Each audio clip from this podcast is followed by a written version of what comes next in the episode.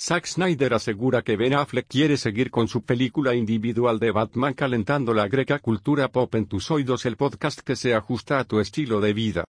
El famoso cineasta comenta en una reciente entrevista que el actor está interesado en retomar su película individual contra el villano Deathstroke, tras la convulsa etapa del universo cinematográfico de DC con un Snyderverse muy cuestionado, la versión de Justice League de Joss Whedon y el más reciente Snyder Cut, parece ser que Ben Affleck estaría interesado en retomar los planes originales de Zack Snyder con una película en solitario del Caballero Oscuro tras el diálogo entre Lex Luthor y Deathstroke del final de la Liga de la Justicia de Zack Snyder, escena que fue totalmente cambiada para la versión de cines, y que ahora hemos podido ver en su totalidad gracias al nuevo corte.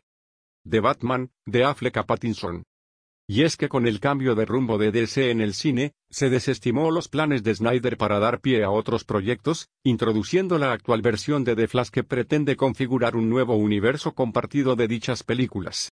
Tanto es así, que la salida de Affleck y la cancelación de la película en solitario de su Batman dio pie al proyecto de Matt Reeves con Robert Pattinson como Batman, película que en un principio se queda en su propio universo. Sea como fuere, Zack Snyder ha comentado en un reciente podcast en el que ha participado que Ben Affleck está interesado en recuperar su película en solitario de Batman, que incluiría su duelo con Deathstroke, proyecto que se ha rumoreado tras el Snyder Cut como película o serie original para HBO Max. La verdad es que asumí que se iba a lograr hacer, eso era solo algo en lo que estábamos trabajando, no era como si hubiera un escenario en el que no lo hiciera. Para mí fue como algo inevitable. Hay un gran guion, Ben quiere hacerlo, tiene un gran villano. ¿Por qué estamos hablando de esto? ¿Por qué las cámaras no están grabando? Ha comentado Snyder al ser preguntado al respecto.